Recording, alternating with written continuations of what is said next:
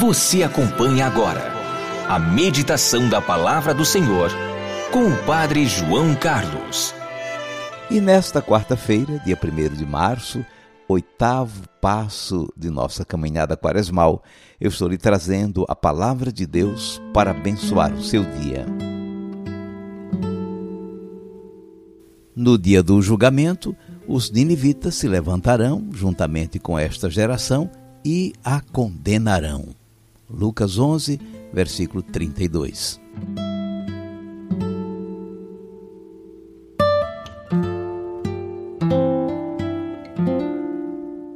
Parece que Jesus estava meio decepcionado. A pregação do reino bem merecia uma acolhida mais entusiasta. Sua palavra, seus milagres, tanto esforço, tanto compromisso da parte dele e, ao que parece, pouco resultado. Certamente por isso ele estava dizendo: Esta geração é uma geração má. Ela busca um sinal, mas nenhum sinal lhe será dado a não ser o sinal de Jonas. Jonas foi um sinal para o povo de Nínive. Ele, amando de Deus, pregou por três dias na grande cidade, anunciando o castigo de Deus sobre todo aquele povo castigo por conta de sua impenitência, de sua vida de maldade e violência. E o povo de Nínive, diante daquela pregação do profeta, tomou consciência de sua condição e implorou a misericórdia de Deus. Acolheu a pregação de Jonas como um convite urgente à penitência e à conversão. Do pequeno ao grande, do pobre ao rei, todos se sentaram em cinzas e pediram perdão dos seus pecados.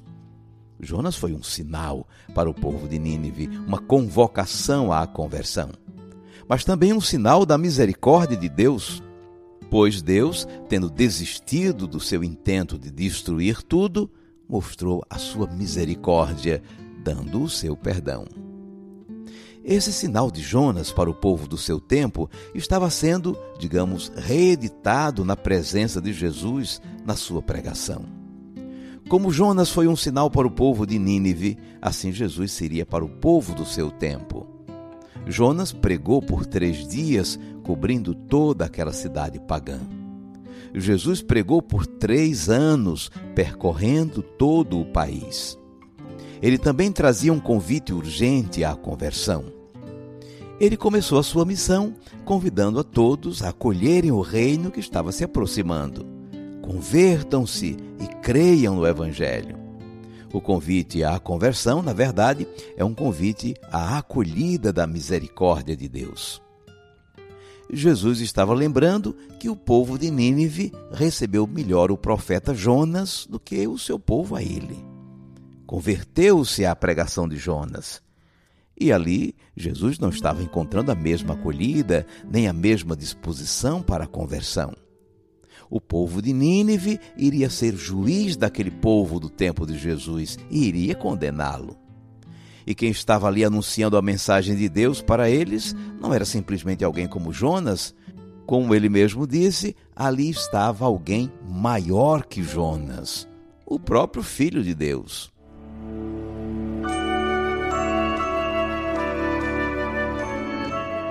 Vamos guardar a mensagem. O povo pagão de Nínive converteu-se à pregação de Jonas. O povo de Deus do tempo de Jesus respondeu com indiferença à sua pregação. E um bom grupo reagiu com violência à boa notícia anunciada por ele. A pregação do Evangelho que anuncia o reino de Deus continua hoje e chega até você, até a sua família. Como é que vocês estão reagindo a esse anúncio que pede conversão e acolhida do amor de Deus? Como o povo de Nínive?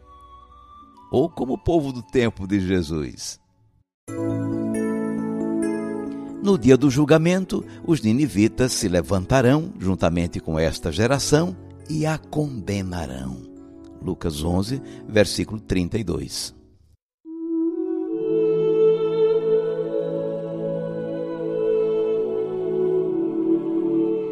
Cinco segundos para você falar com Deus.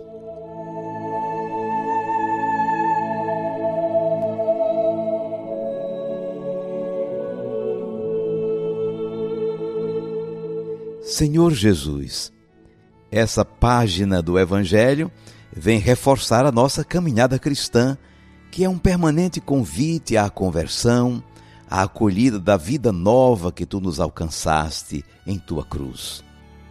Concede-nos, Senhor, que vençamos a indiferença, que é a atitude típica do nosso tempo. Não ligar, deixar para lá, o não dar importância.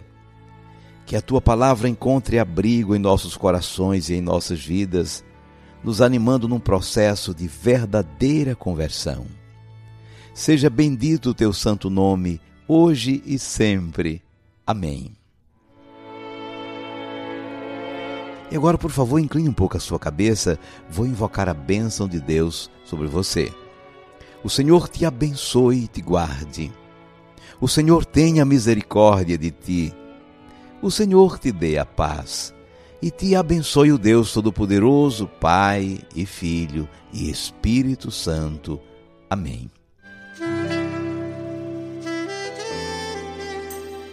Vamos viver a palavra. A conversão é a nossa resposta à palavra de Deus. A conversão é obra nossa e do Espírito Santo de Deus em nós. Assim, hoje, peça ao Santo Espírito, mais de uma vez, a graça da conversão.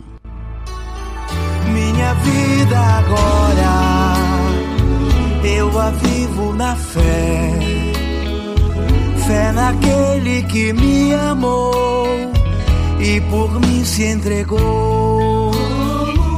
Minha vida agora eu a vivo na fé, fé naquele que me amou e por mim se entregou. Fui crucificado com ele, ressuscitado com ele, fui perdoado por ele minha vida recomeçou. Fui crucificado com ele, ressuscitado com ele, fui perdoado por ele. Minha vida recomeçou. Já não sou eu. Já não sou eu. Já não sou eu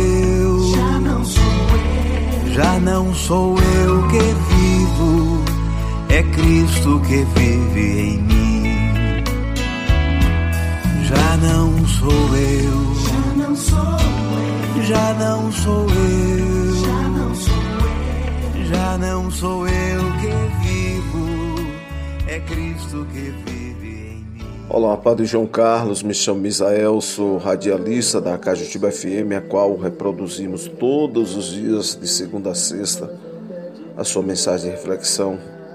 E o mais interessante diante de tudo isso é que, além de levarmos para os nossos ouvintes as suas mensagens diárias, as suas mensagens ela têm me fortalecido, renovado a minha fé, embora tenhamos o hábito constante também tá levando mensagens e reflexões para os nossos ouvintes, mas as suas mensagens nos levou a um nível de entendimento da palavra de Deus de uma forma tão simples, mas que traz uma leveza para a nossa alma que, ao mesmo tempo que as suas mensagens elas passam aqui no ar e nós compartilhamos para os nossos ouvintes, ela também tem me fortalecido e elevado e renovado a minha fé todos os dias.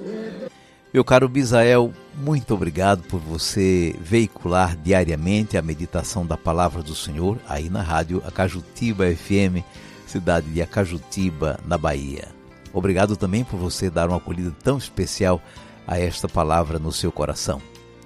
E aproveito para convidar quem tiver uma emissora de rádio que possa transmitir a meditação, entre em contato com a gente através do nosso WhatsApp 81 3224 9284.